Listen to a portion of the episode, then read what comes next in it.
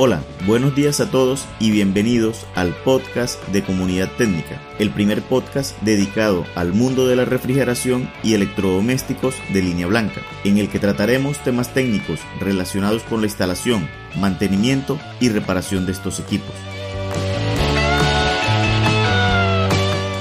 El episodio de hoy está patrocinado por Servieléctricos Carrillo, especialistas en tecnología inverter somos un centro de servicio dedicado principalmente a la reparación de tarjetas electrónicas de aire acondicionado y equipos de línea blanca.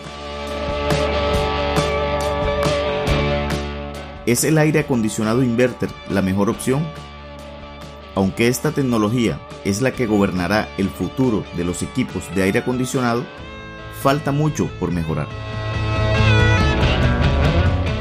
Recuerda que puedes dejar tus preguntas y comentarios en comunidadtecnica.com barra comentarios o por mensaje de voz en nuestra página principal y las estaremos respondiendo en alguno de los episodios del podcast.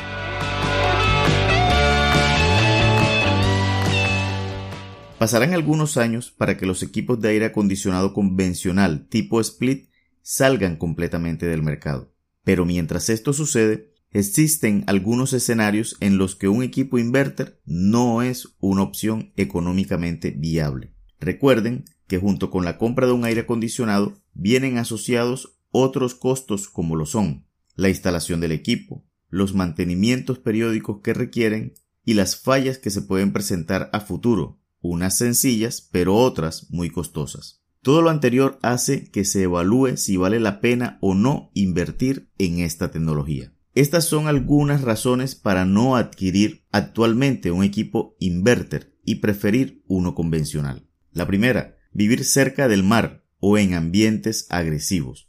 Todos sabemos que los equipos inverter tienen una tarjeta electrónica ubicada en la unidad externa o condensadora. Actualmente estas tarjetas carecen de una protección para estos ambientes, por lo que su vida útil se ve profundamente afectada. Se espera que a futuro esto sea resuelto. Número 2. Vivir en una zona con problemas de voltaje. Aunque esto es un problema muy generalizado en muchos países, los equipos inverter aún siguen presentando fallas por este motivo. Es cierto que todos los equipos inverter vienen dotados de una etapa electrónica capaz de detectar cuando se está frente a un bajo o alto voltaje, que, en el mejor de los casos, interrumpe su operación, pero que en el peor de los casos daña la tarjeta de control electrónico. Al final de cuentas, de nada sirve un equipo apagado o un equipo dañado si se trata de climatizar un ambiente. Existen en el mercado dispositivos vigilantes de tensión o protectores electrónicos para sobrevoltajes que ayudan a mitigar un poco el riesgo de daños en el equipo inverter, pero estos no son infalibles. Número 3. El régimen de uso.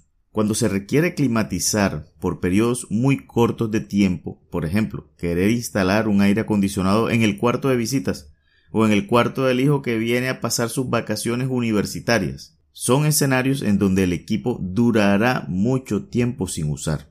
Históricamente, los equipos inverter con un régimen de uso bastante bajo tienden a fallar, curiosamente por el no uso de este. Fallan muchas veces el compresor y los motores ventiladores BLDC porque se les queda bloqueado el rotor. Y ni qué hablar de la tarjeta exterior que al no estar ventilada termina acumulando mayor cantidad de polvo o salitre en ella, lo que termina deteriorándola.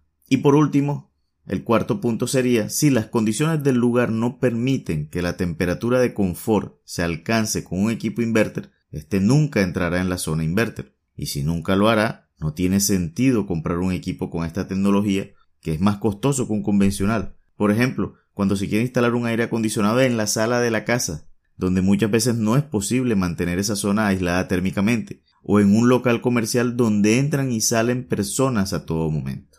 Ya para terminar quiero decirles que no se trata de estigmatizar al equipo de aire acondicionado inverter, ni más faltaba, porque para bien o para mal es la tecnología más reciente y la más eficiente pero actualmente para algunos puede ser una alternativa muy costosa. Sé que muchos lo compran por moda, pero la moda realmente no es un criterio técnico. Así que, si aún no has decidido qué equipo comprar, te sugiero revises estos cuatro aspectos que te pueden ayudar a tomar la mejor decisión. Hasta aquí llegamos con el episodio de hoy. Espero les haya sido de utilidad y recuerden, si tienen dudas o algún comentario, pueden hacerlo en comunidadtecnica.com barra comentarios. Nos vemos en un nuevo episodio de este podcast. Chao.